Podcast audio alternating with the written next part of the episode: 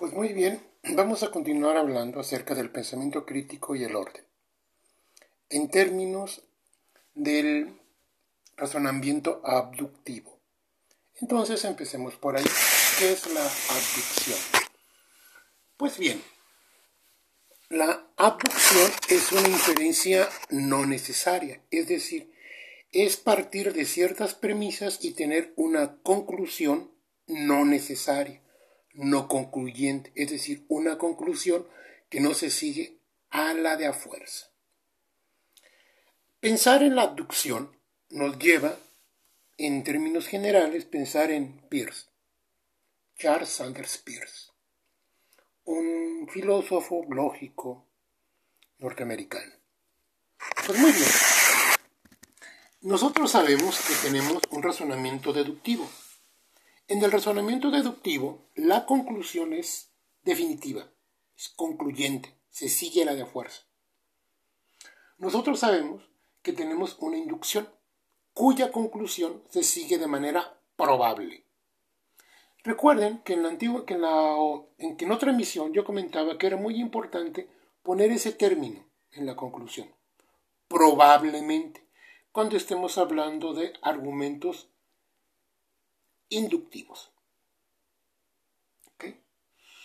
Sin embargo, nosotros nos podemos pensar otro tipo de inferencia no necesaria, la abducción. ¿Qué es la abducción? O mejor dicho, ¿en qué se parece la abducción? A la inducción y a la deducción. Bueno, se parecen en que las tres son inferencias. Son procesos lógicos de razonamiento. ¿En qué se parece la abducción a la inducción? Que son procesos, inferencias, razonamientos no necesarios. Pero, ¿cuál sería la diferencia entre la inducción y la abducción? Entremos un poquito en materia. Hablar de abducción es hablar de una regla general que funciona como primer premisa. Piensa que esa regla general la puedes estructurar como un enunciado o como una proposición, eh, como una implicación, con la estructura de P entonces Q.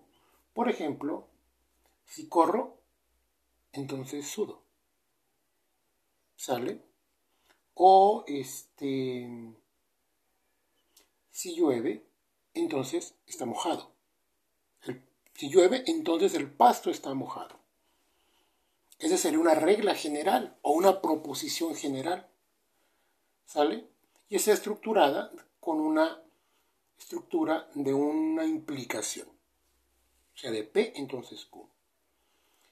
Ojo, nosotros en la vida cotidiana, en muchas ocasiones, con la vida profesional también, tenemos proposiciones generales, reglas generales, una regla general, una proposición general.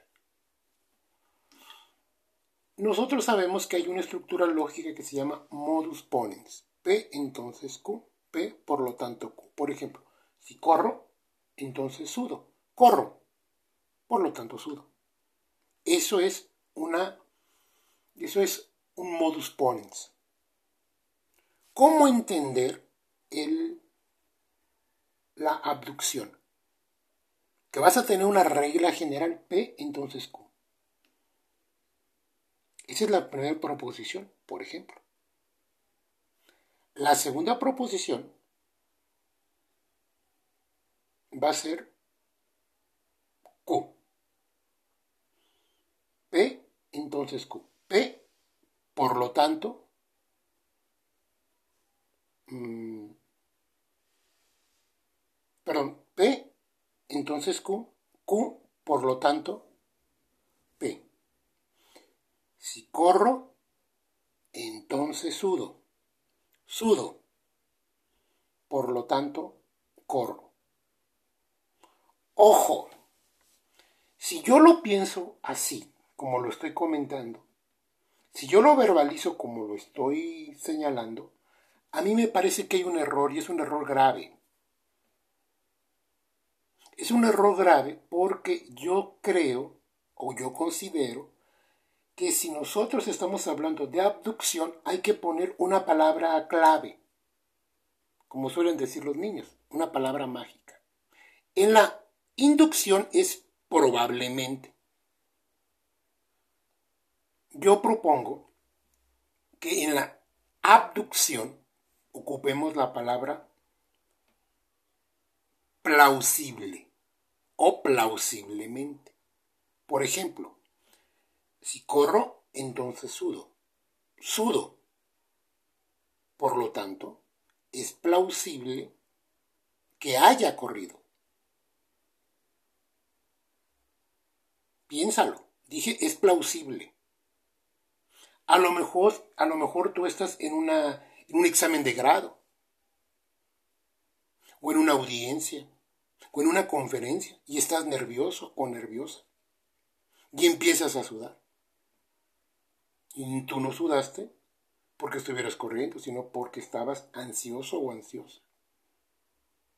Nosotros debemos de recordar que la inducción y que la abducción son inferencias no necesarias.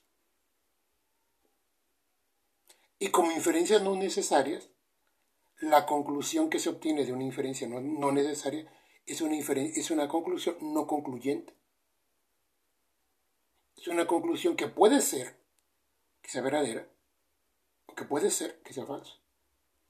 Pero a través de la observación de tu objeto de estudio y al poner esa observación en una estructura lógica, tienes más elementos para reconocer la probabilidad en el caso de la inducción o de la plausibilidad en el caso de la abducción. Vamos a recapitular. Si alguien corre, entonces suda. Juan suda. Por lo tanto, es plausible que Juan haya corrido o esté corriendo. Dije es plausible porque como comentaba hace un momento, puede ser que la persona no sude porque haga ejercicio, porque corra, sino porque está muy nerviosa. Mm, ¿Cuál es la importancia de la inducción y de la abducción? Que nos permiten extraer una conclusión. Si bien es cierto esa conclusión es falible, o sea, puede ser equivocada, no menos cierto es que nos permite orientarnos y nos da ciertos derroteros a la hora de analizar un caso, de proceder, de actuar en la vida profesional o en la vida cotidiana. Entonces, en ese terreno, en el caso de la abducción, podemos decir, uno, que es una inferencia no deductiva. Es decir, consiste en tener una inferencia que nos permite extraer una conclusión de manera no concluyente, o sea, no definitiva. Dos, la abducción, con su forma típica, va a partir de una regla general o de una proposición estructurada a través de una implicación. ¿Sale? Recuerda que la implicación dice, si A, entonces B. A se llama antecedente y B se llama consecuente. Entonces, el primer elemento de la abducción es tener una regla general, una mm, proposición condicional, que es una implicación, bajo la forma típica de P, entonces Q.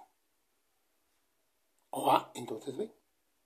Segundo elemento, va a tener una premisa, pero esta premisa va a ser el consecuente, o sea, B o Q. Tercer elemento, va a tener una palabra clave. Yo propongo esta palabra clave que debe de ser eh, plausible o plausiblemente. Siguiente elemento, la conclusión. Tú tienes P, entonces Q, primer elemento. Segundo elemento, Q. Tercer elemento, conclusión.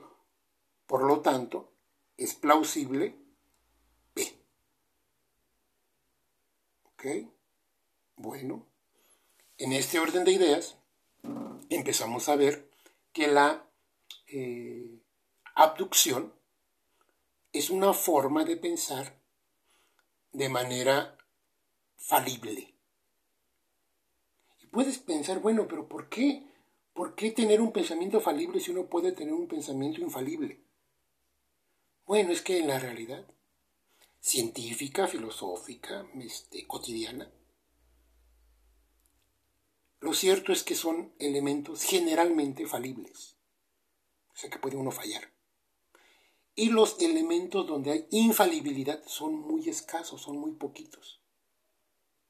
Entonces nosotros necesitamos inferencias como la abducción y como la inducción para ese mundo falible.